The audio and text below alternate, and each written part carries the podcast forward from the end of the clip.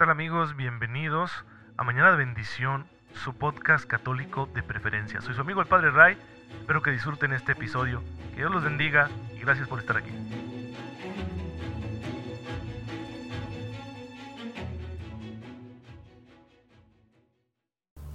Muy buenos días queridos hermanos, bienvenidos a su podcast católico favorito, Mañana de Bendición. Soy su amigo el Padre Ray.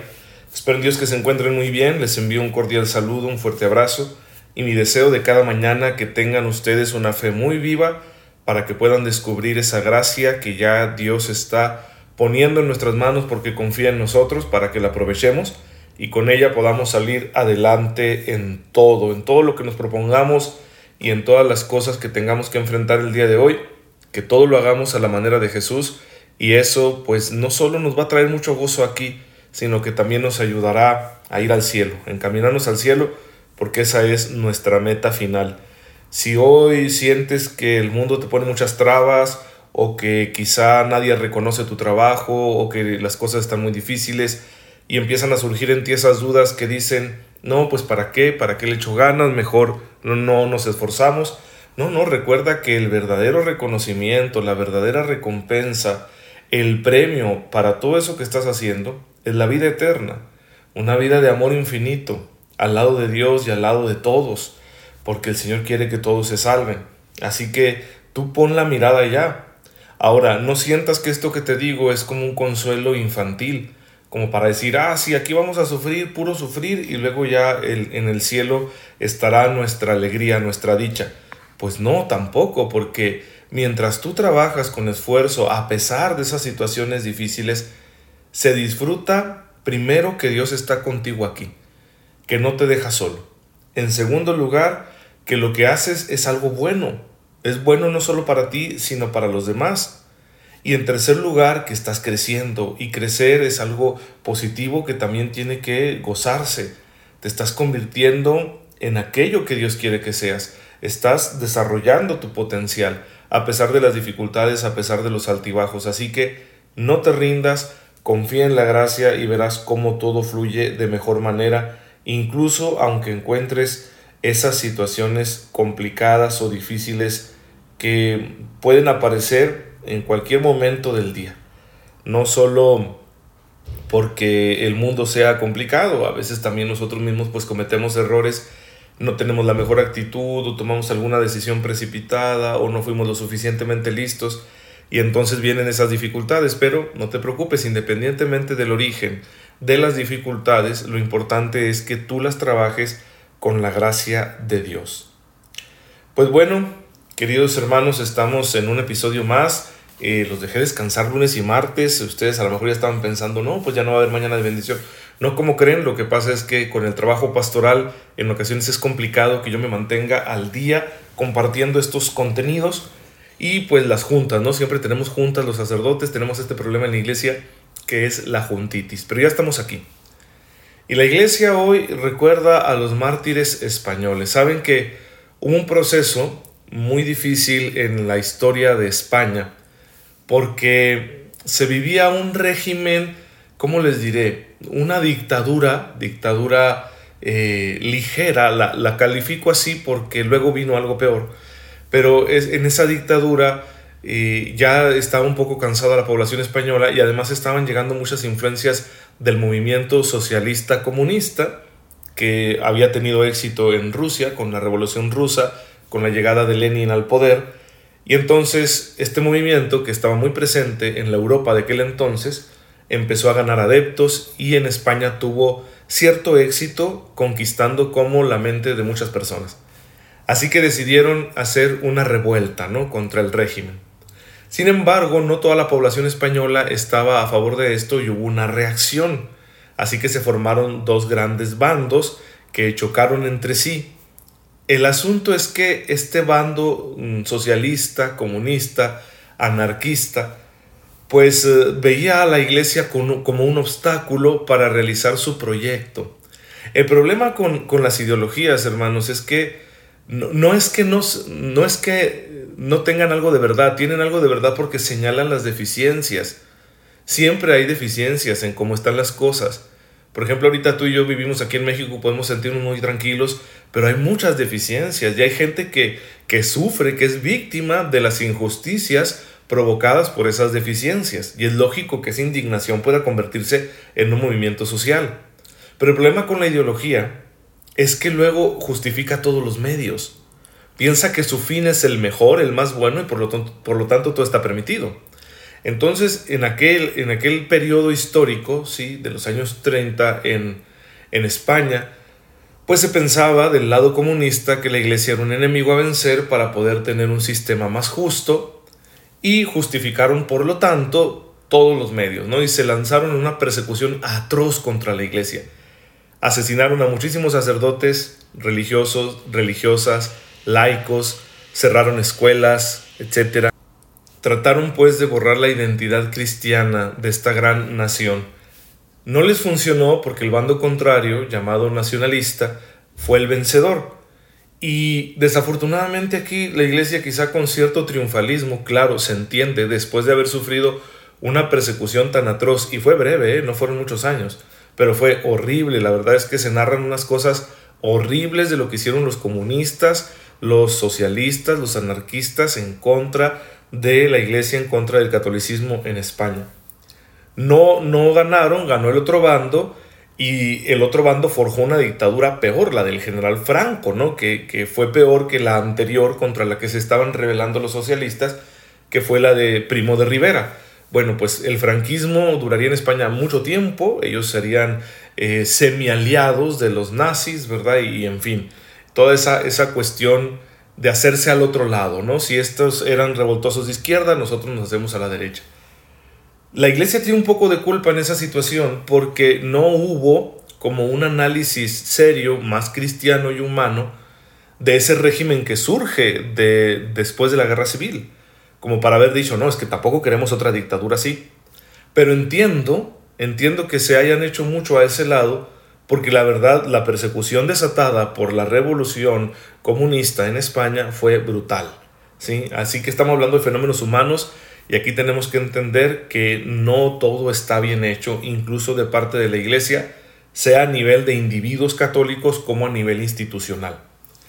Pero la, virtud de los que fueron fieles a Cristo hasta la muerte en medio de ese proceso histórico, pues no está manchada por los errores que vinieran posteriormente. Fueron fieles, le dijeron que sí al Señor y con ello pues pagaron con su vida. Así que por eso la iglesia los reconoce como santos. Son muchos, han ido siendo canonizados y beatificados progresivamente porque se van viendo las causas poco a poco para reconocer la vida virtuosa de esos hombres y mujeres que se entregaron por Cristo. Pues el ejemplo de los mártires siempre nos debe impulsar a nosotros a permanecer firmes, a pesar de que se nos venga el mundo encima. Y esto uno tiene que vivirlo desde lo pequeño, ¿sí? desde los pequeños martirios que podemos sufrir día con día por los reveses que nos da la vida, por los días que son malos, a veces simplemente nuestro estado de ánimo pues es así, ¿no? Nos da para abajo. Es un pequeño martirio. Y hay que ser fieles a Jesús en medio de esas pequeñas pruebas y levantarnos y volver a comenzar con su gracia. Que si Él permite que pasemos una prueba más grande, una tribulación, una persecución violenta, pues ya estaremos preparados para cuando eso llegue y podremos ser fieles en medio de esas situaciones tan difíciles, tan complicadas, tan duras. Pues pidamos la intercesión de los mártires españoles, ustedes googleenlo para que conozcan su historia y que su ejemplo nos sirva. Pero bueno, no es solo el hecho de ser mártir lo que hace santas a estas personas, sino que están enamoradas de Cristo. Y nosotros también estamos conociéndolo para amarlo y para servirlo. Así que esa es la fuente de nuestra energía para poder entregarnos en la vida cotidiana y en una posible persecución, como lo hicieron ellos, nuestra fuente de esa vida que se renueva constantemente es Cristo. Por eso estamos intentando conocerlo muy bien. Y hemos llegado ya a hablar de su mensaje, de lo que él predica, y estamos también ya en esta parte de los milagros que vienen a confirmar su mensaje, que vienen a confirmar que él es el Mesías. A esto le hemos llamado la dimensión apologética de los milagros, porque mediante estas obras prodigiosas Jesús está demostrando que realmente Él es el enviado definitivo del Padre y que tiene todo el poder que el Padre le ha confiado y que por lo tanto ya es la llegada de la era mesiánica, como lo habían anunciado los profetas, porque Él confirma con sus obras aquellos prodigios que los profetas anunciaron. Sin embargo, los milagros de Jesús tienen otra dimensión, que es la dimensión salvífica.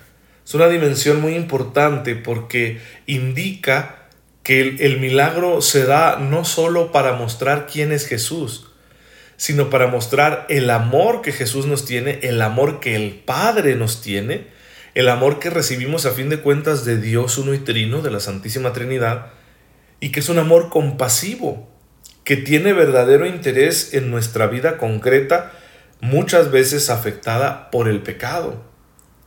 Es eh, muy bueno que descubramos esta dimensión porque así nos daremos cuenta que Dios no es indiferente ante nuestros sufrimientos y limitaciones, sino que actúa a favor de nosotros, especialmente ahí donde hay fe. Por eso, cuando Jesús realiza un milagro, lo hace por un lado para recompensar la fe, pero por otro lado también para suscitarla. Muchas veces recompensa la fe de aquel que recibe el milagro que ya es creyente, y los testigos de ese milagro pues van a hacer en ellos la fe. Pero aquí la idea central es que el ser humano para Dios es sagrado. Por eso está en el centro, por eso va primero. Por eso Jesús no deja que las leyes de religiosas de las tradiciones humanas que tenían los judíos, especialmente los fariseos, hagan a un lado esa dignidad del ser humano. Al contrario, la dignidad del ser humano está en el centro y es imperativo hacerle el bien. ¿Sí? Así como lo oyen, es imperativo hacerle el bien. Hay un texto que nos deja muy en claro esta dimensión salvífica, porque, ojo, es cierto que Dios tiene interés en todos nuestros problemas y dificultades y sufrimientos y que nos ayuda en todas nuestras penas y retos, pero el más grande que tenemos es el pecado.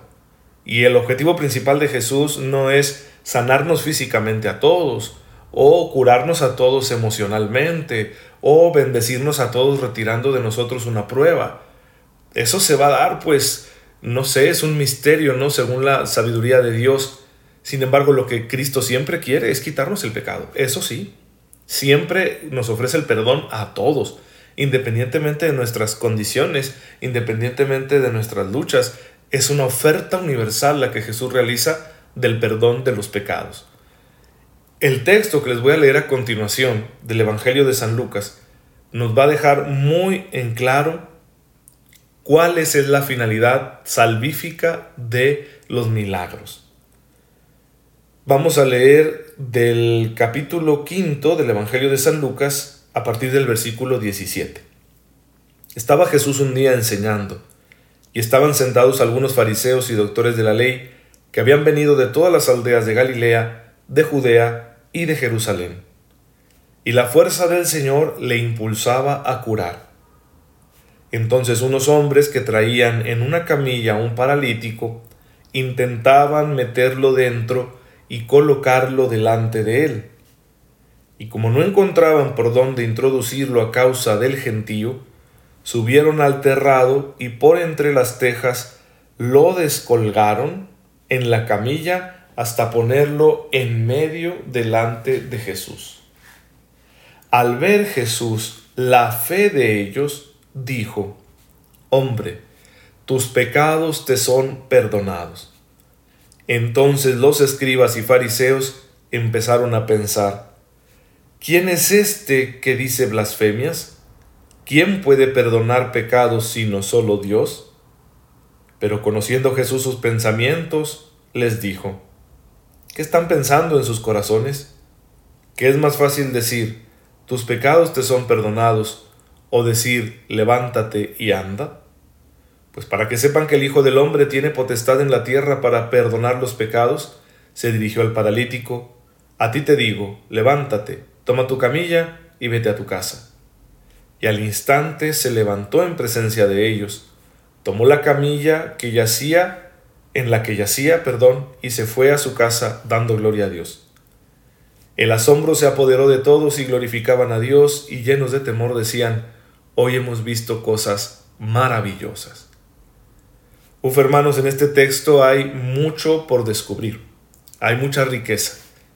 En primer lugar, que Jesús realiza su misión con fidelidad, es constante, sigue acudiendo a donde están los judíos y dice aquí el texto bíblico que el Señor sí le impulsaba a curar.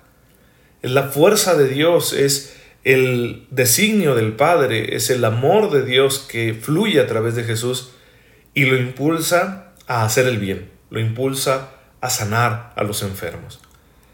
Llegan estos hombres, sí, gente pues probablemente sencilla, ¿no? Que ha escuchado hablar del maestro que hace curaciones y tienen a un amigo, un conocido, un familiar que imagínense sufriendo paralítico en aquel entonces, sin las ventajas que podemos tener hoy médicas, de cuidados, ortopédicas, etcétera, pues pobre hombre, ¿no? ¿Cómo sufriría? Y van y lo llevan. Hacen hasta lo imposible, encuentran un obstáculo, fíjense qué, qué fe tan grande, porque a veces ustedes y yo decimos que tenemos fe, pero no es cierto, porque apenas encontramos un obstáculo y andamos llorando, ¿no? Es que el Padre no me quiso recibir, ¿no? Es que no, Dios no me escucha, ¿verdad? Pues no, la fe tiene que ser una fe que insiste, ¿sí? Que insiste y que insiste hasta conseguir lo que quiere. Pues bueno, así actuaron ellos, encontraron un obstáculo, pero no se rindieron, se arriesgaron, yo no sé cómo lo hicieron para subirse al techo, ¿verdad? Y quitar ahí unas tejas, ni siquiera era su casa, pero lo hicieron y ya bajaron a aquel pobre hombre en su camilla hacia la presencia de Jesús. Y obviamente Jesús se admira de la fe de esos hombres, que está superando tantas barreras, que no les importa si los regañan o si se arriesgan ellos mismos a una caída, sí, que no se achicopalaron por el hecho de decir, no, pues no podemos entrar, hay mucha gente. Entonces, por eso Jesús, fíjense cómo actúa según la fe de esos hombres y por lo tanto le da a ese paralítico, por la fe de todos ellos, le da el mayor milagro. Tus pecados te son perdonados. Es una fe tan grande que Jesús la premia con el amor más grande, que libera del pecado. Y ellos podrían haber dicho, híjole, pues es que lo que queríamos es que lo curaras, ¿verdad?, de, su parálisis. Pero en el fondo, aquel hombre debió haber haberse sentido muy agradecido. Seguro que en ese momento recordó todos sus pecados y decir, estoy perdonado, que es lo más importante. Viene luego la reacción humana representada por esta gente tan religiosa, pero tan equivocada, que dice, no, no, pues ¿cómo puede este perdonar los pecados si solo es un ser humano? En eso tienen razón, ¿eh? teológicamente. Solo Dios puede perdonar los pecados. Pero aquí aparece la dimensión apologética. Si en un primer lugar tuvimos la dimensión salvífica, ahora tenemos la dimensión apologética porque Jesús va a realizar un milagro para confirmar quién es Él y cuál es su misión. El milagro que Jesús va a realizar a continuación viene a decirnos con claridad que Jesús es Dios hecho hombre. Pues para que vean que tengo poder para perdonar, yo te lo digo a ti que estás en esta camilla, levántate y ponte a caminar. Lo sanó. Sí, le devolvió su salud física, pero para confirmar el poder que tiene como el redentor, el que viene a salvarnos, el que perdona los pecados. Entonces se están conjugando ahí la dimensión salvífica y la dimensión apologética. Pero apareció primero la dimensión salvífica porque tiene prioridad. Lo más importante para ustedes y para mí y para todo ser humano que se encuentra con Cristo es ser perdonados. Ser perdonados de nuestros pecados porque ¿quién nos puede librar de esa enfermedad? De muchas otras la ciencia nos ayuda o simplemente sabemos pues que así es la vida y que tarde o temprano vamos a morir. Pero el cáncer que produce espiritualmente el pecado en nuestra vida es sumamente destructivo. ¿Y de él quién nos puede librar si no es Cristo? Ante el pecado no queda más que hincar rodilla y pedir misericordia. Y pedir misericordia no es solo pedir perdón, es pedir la gracia de una vida nueva. Y Jesús se la dio a ese hombre. Y para que no quede lugar a dudas, viene y confirma. La dimensión apologética confirma la dimensión salvífica. Jesús es el Mesías, el Redentor, que actúa con el poder de Dios para dar el amor de Dios a los hombres. Esa es la dinámica que Jesús utiliza, que Jesús realiza. Pues miren qué riqueza de este texto. Aquí vemos las dos dimensiones conjugadas.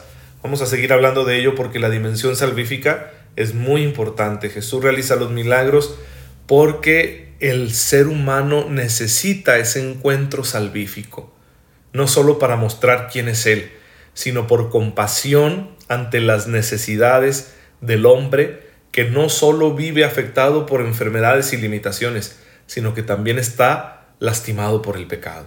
Y Dios compasivamente ha enviado a su Hijo para que nos libre del pecado.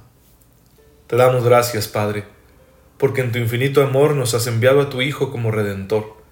Ayúdanos a creer completamente, totalmente en Él, para que pueda obrarse en nosotros por la fuerza de tu Espíritu el gran milagro del perdón. Tú que vives y reinas por los siglos de los siglos. Amén. El Señor esté con ustedes. La bendición de Dios Todopoderoso, Padre, Hijo y Espíritu Santo, descienda sobre ustedes y los acompañe siempre. Gracias hermanos por estar en sintonía con su servidor. Gracias por su paciencia. Oren por mí, yo lo hago por ustedes. Y nos vemos mañana, si Dios lo permite. No dejen de seguirme en todas mis redes sociales porque estamos compartiendo mucho contenido que puede ser muy bueno para tu formación en la fe y la de tu familia. Que Dios los bendiga.